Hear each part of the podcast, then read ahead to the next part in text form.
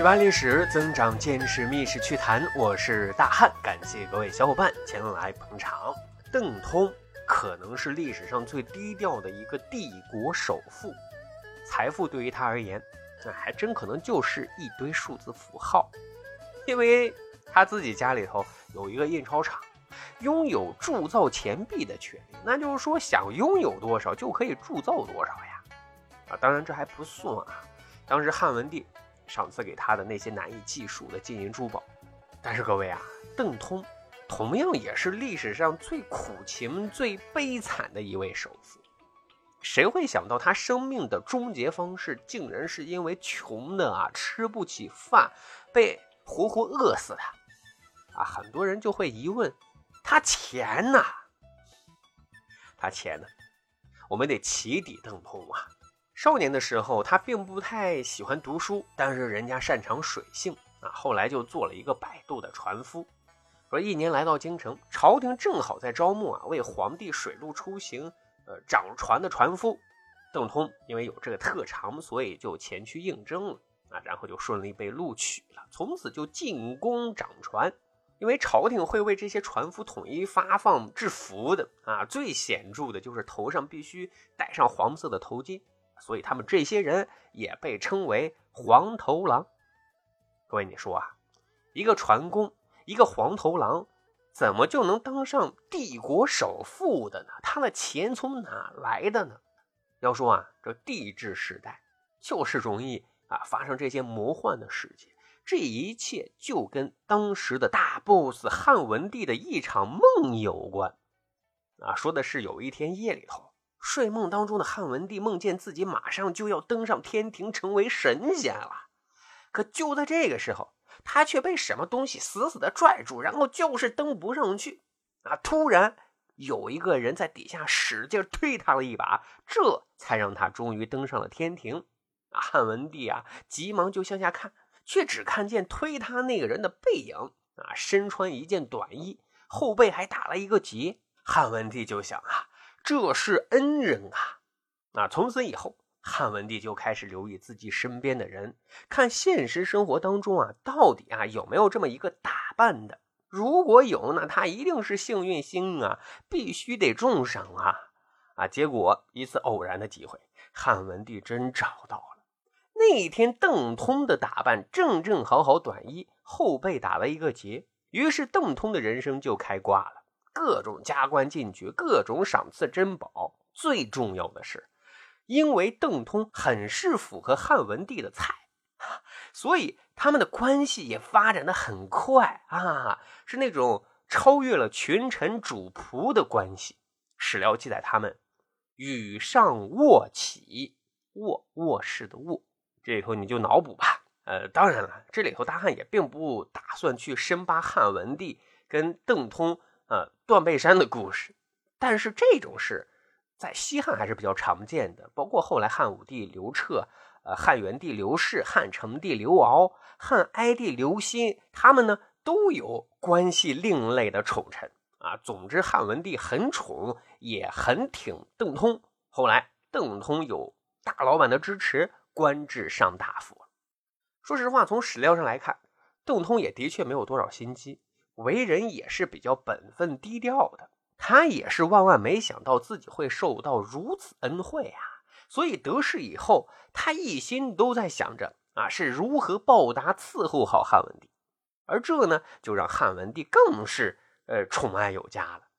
一天啊，汉文帝让著名的星象大师徐父给邓通看相，结果呢，徐父掐指一算。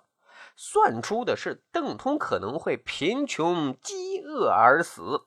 汉文帝听后直接就蒙圈了，他不信啊，一个人的贫穷富足，在这个帝国里不是他一句话的事儿吗？于是啊，直接把蜀郡盐道的一座铜山赏赐给了邓通。最重要的是，还允许邓通自己铸钱。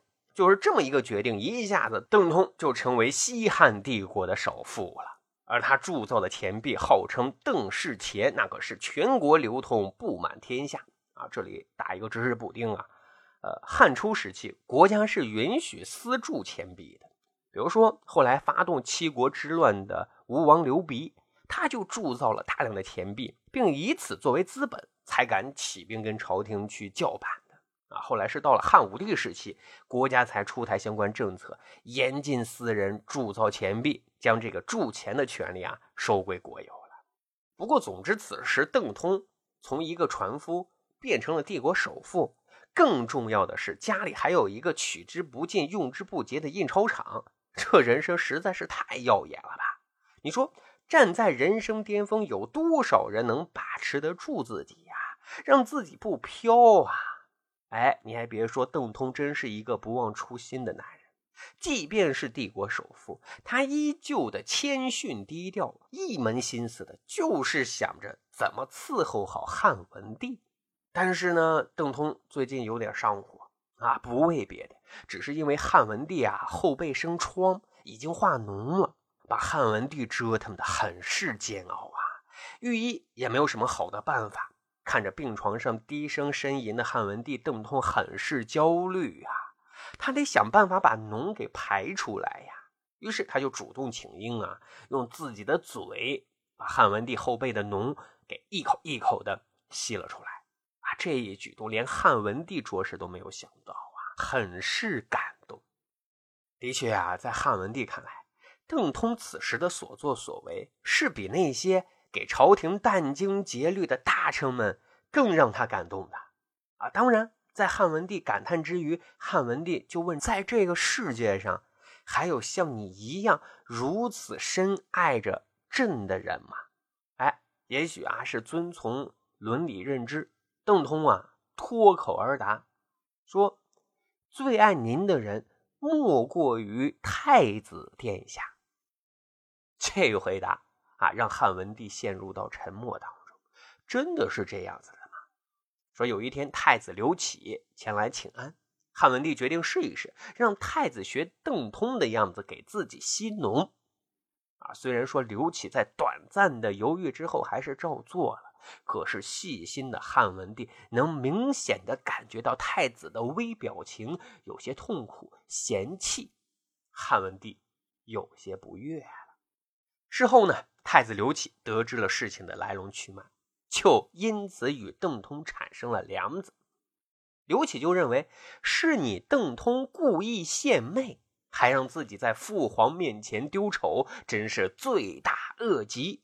后来呢，汉文帝还是没有熬过去，刘启继位了，成了汉景帝。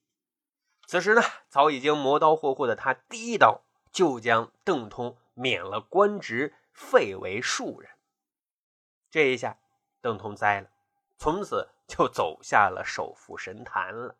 其实你说邓通能甘心吗？他肯定还觉得委屈呢。啊，于是他还在挣扎，但是他的确得认清他的那个时代已经没了。他呢还想着自己拥有铸币的特权，于是就带着家仆跑到西南地区，又开了一个印钞厂，铸造钱币，想重整旗鼓。富豪天下，可是你说天都变了，汉景帝能答应吗？啊，当然是不会答应的。不仅关了他家的印钞厂，还抄了他的家。最后一清算，邓通还倒欠朝廷不少钱财。嘿，这一下子让邓通的日子就更加酸爽了，整天得想着怎么样才能填饱肚子呀。当时呢，汉景帝的姐姐实在是看不下去了。就可怜邓通啊啊，偷偷赏赐给一些钱财，让他买些吃的。可是转眼就被看管监视他的官吏给没收了。因为你别忘了啊，你邓通还欠着朝廷的银两呢。于是乎，星象大师许富的话真给应验了。帝国的曾经第一首富，最终在严防死守中被活活饿死家中了。各位，你看啊，邓通这个首富真有点黄粱一梦的感觉。他的高楼起来了，全依赖汉文帝；而他的高楼又塌了，也就是汉景帝一句话的事儿。所以你说啊，不论是谁把自己的前途、未来、荣辱、财富都依附他人的身上，哎呀，真是多么不靠谱的一件事儿呀！好。十里铺人民广播电台《密室趣谈》，我是大汉，感谢您留守捧场，咱下期再会。